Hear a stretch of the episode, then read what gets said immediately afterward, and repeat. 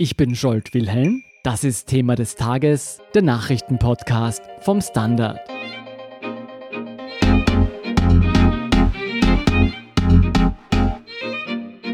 Während sich das Coronavirus rasend verbreitet, arbeiten Pharmafirmen fieberhaft an Therapien gegen die Lungenkrankheit Covid-19. Über den aktuellen Stand der Forschung und vielversprechende Medikamente berichtet Karin Pollack vom Standard. Karin, bevor wir ins Detail gehen, kannst du uns kurz erklären, was der Unterschied zwischen einer Impfung und einem Medikament ist, also auch in Bezug auf das Coronavirus und Covid-19? Eine Impfung ist ein Schutz vor einer Erkrankung. Und ein Medikament ist eine Art, wenn eine Erkrankung da ist, sie zu behandeln. Eine Impfung ist sozusagen etwas, was im Vorfeld passiert, was dein Immunsystem quasi imprägniert. Und diese Impfung gibt's noch nicht, weil die Entwicklung einer Impfung sehr vieler Vorarbeiten bedarf. Man muss das Virus kennen, man muss wissen, wie das Immunsystem darauf reagiert, man muss das Immunsystem quasi austricksen und so tun, als ob man es mit dem Virus in Kontakt bringt, damit das Immunsystem Antikörper bildet, ohne dass der Körper krank wird. Und das wäre eine Impfung und eigentlich der Idealzustand, weil damit könnte man alle impfen und alle sozusagen immunisieren gegen diesen neuen Erreger, der uns derzeit alle auf Trab hält.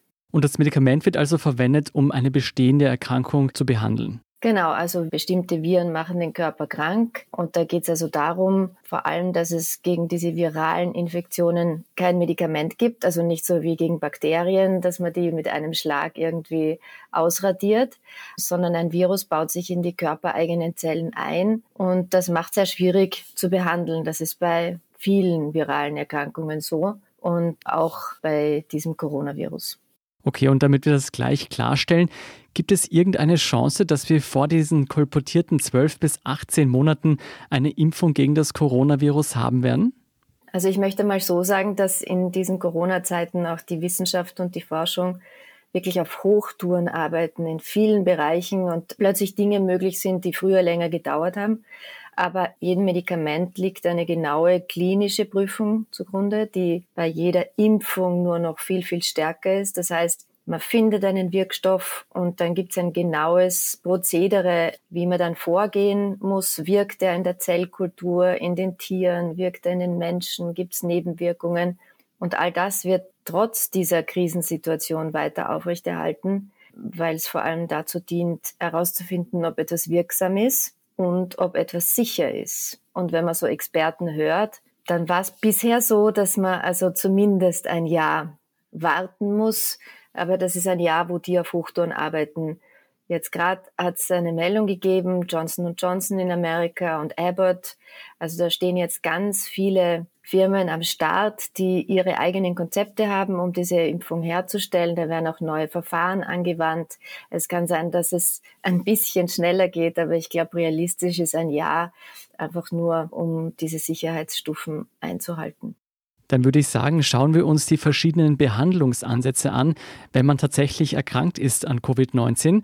Gibt es bereits ein spezifisches Medikament, das zur Behandlung von Covid-19 eingesetzt wird? Also ein spezifisches Medikament gegen SARS-CoV-2 gibt's nicht, weil das Virus neu ist. Und vielleicht ist es einmal ganz prinzipiell auch wichtig, sich zu überlegen, wer gerade behandelt wird. Und das große Problem in der derzeitigen Pandemie sind die schweren Verlaufsformen. Also die Patienten, bei denen eine Infektion eine Lungenentzündung macht, eine Atemnot, damit ist plötzlich der Körper nicht mehr genug mit Sauerstoff versorgt. Und da passiert irrsinnig viel in dieser schwierigen Verlaufsform. Und deswegen fokussiert man sich da drauf und schaut, wie man diese Verlaufsform entschärfen könnte, also so, dass sie nicht lebensgefährlich wird. Man versucht derzeit herauszufinden, ob vielleicht Medikamente, die gegen andere virale Erkrankungen wirken, auch eine gewisse Wirkung bei SARS-CoV-2 haben. Und das sind die Medikamente, über die gerade gesprochen wird.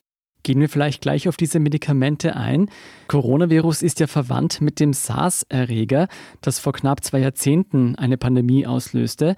Versucht man SARS-Therapien jetzt auch bei Covid-19 einzusetzen? Ja, das versucht man schon. Und eine davon ist von unserem österreichischen Forscher Josef Penninger und seiner Firma Apeiron. Der Professor Penninger hat immer schon an SARS geforscht. Das war vor zwölf Jahren. Und da gibt es Ansätze, wo man versucht eben das Virus, das ja in die Körperzelle eindringt, zu stoppen, indem man diese Replikationsmodi auch stoppt und schaut, dass es sozusagen, dass die Erkrankung nicht weiter fortschreiten kann in der Lunge. Das ist eine mögliche Art und Weise, wie sowas erreicht werden kann.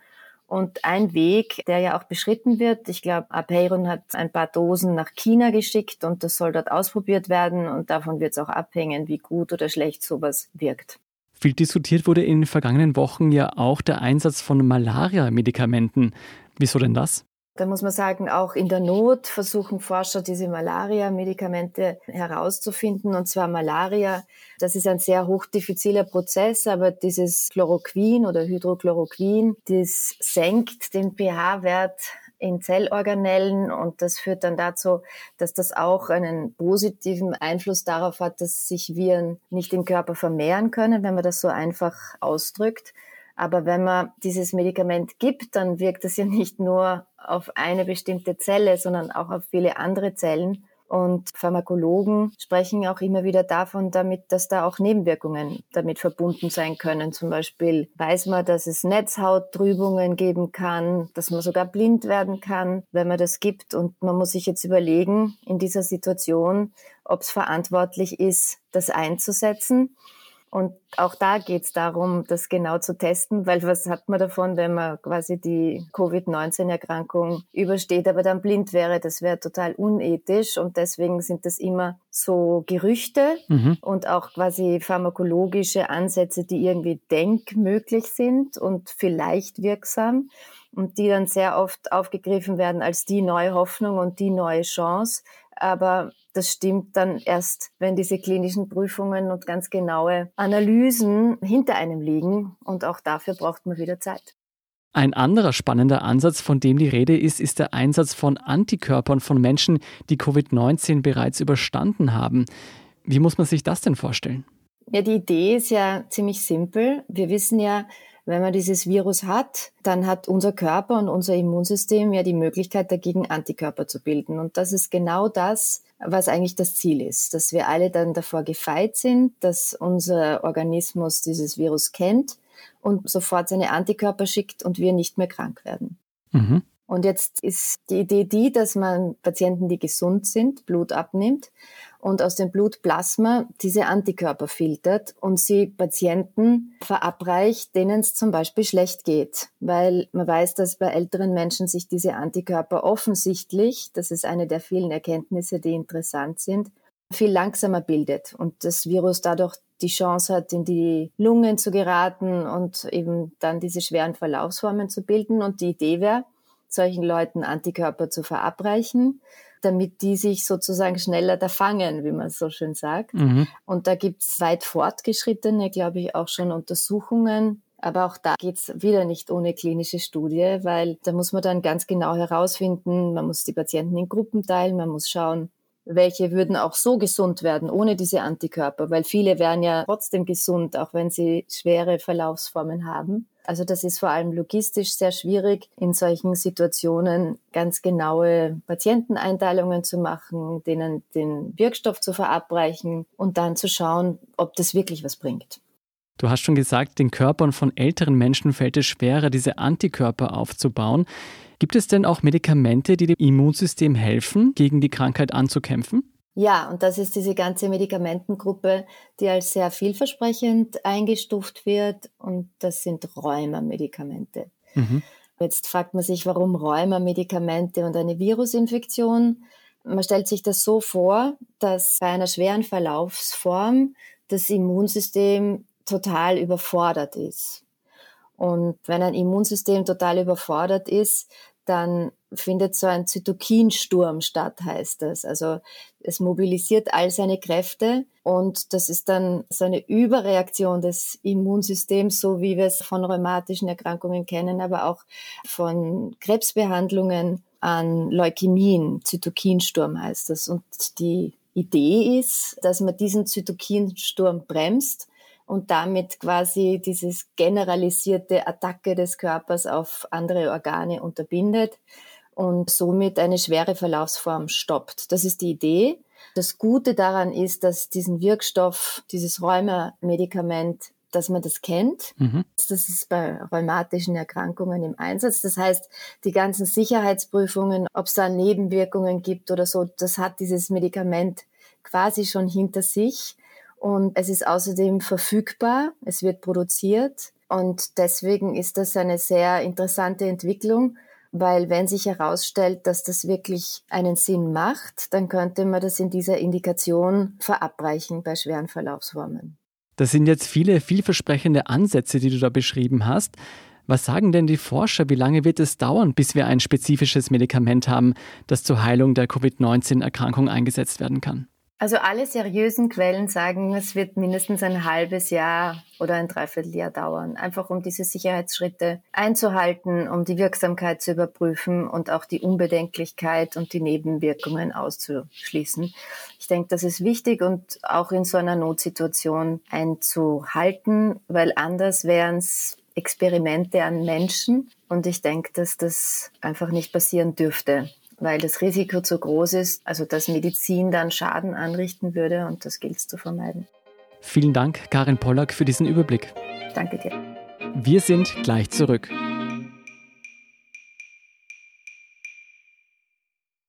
Guten Tag, mein Name ist Oskar Bronner. Was man täglich macht, macht man irgendwann automatisch. Es wird zu einer Haltung. Sie können zum Beispiel üben, zu stehen. Zu Ihrer Meinung, zu sich selbst, für eine Sache. Wir machen das seit 1988 und es funktioniert. Der Standard, der Haltung gewidmet. Und hier sind noch weitere Nachrichten. Erstens, Bildungsminister Fassmann erklärte am Dienstag, dass der Notbetrieb an Schulen realistischerweise noch im April stattfinden wird. Der Termin für die Matura soll nach Ostern bekannt gegeben werden. Außerdem sprach er sich für ein neutrales Semester an Unis aus. Zweitens, massive Kritik von Seiten der internationalen Politik und von Menschenrechtsvertretern gibt es an den Entwicklungen in Ungarn. Am Montag beschloss das ungarische Parlament ein Gesetz, das der Regierung unbegrenztes Regieren per Dekret ermöglicht und einer Selbstausschaltung der Volksvertretung gleichkommt. Damit wandle sich Ungarn von einer Demokratie immer mehr zu einer Diktatur. Drittens, Zehntausende Gefangene werden aktuell auf der ganzen Welt wegen des Coronavirus entlassen. Die UNO und der Papst hatten zuvor zu Amnestien aufgerufen, um Inhaftierte nicht dem Virus auszusetzen und die Verbreitung in Haftanstalten zu verlangsamen. Und viertens noch eine gute Nachricht aus Italien. Die Zahl der neu an Covid-19 erkrankten Personen ist massiv zurückgegangen. Für Gesundheitsexperten der Beweis, dass die dramatischen Maßnahmen wirken. Die aktuellsten Informationen zum weiteren Weltgeschehen liefert Ihnen wie immer der Standard.at. Um keine Folge von Thema des Tages zu verpassen, abonnieren Sie uns bei Apple Podcast oder Spotify. Unterstützen können Sie uns mit einer 5-Sterne-Bewertung und vor allem indem Sie für den Standard zahlen. Alle Infos dazu finden Sie auf abo.derstandard.at und dst.at/supporter. Ein großes Dankeschön an dieser Stelle auch von meiner Seite. Ich bin Jolt Wilhelm. Baba und bis zum nächsten Mal.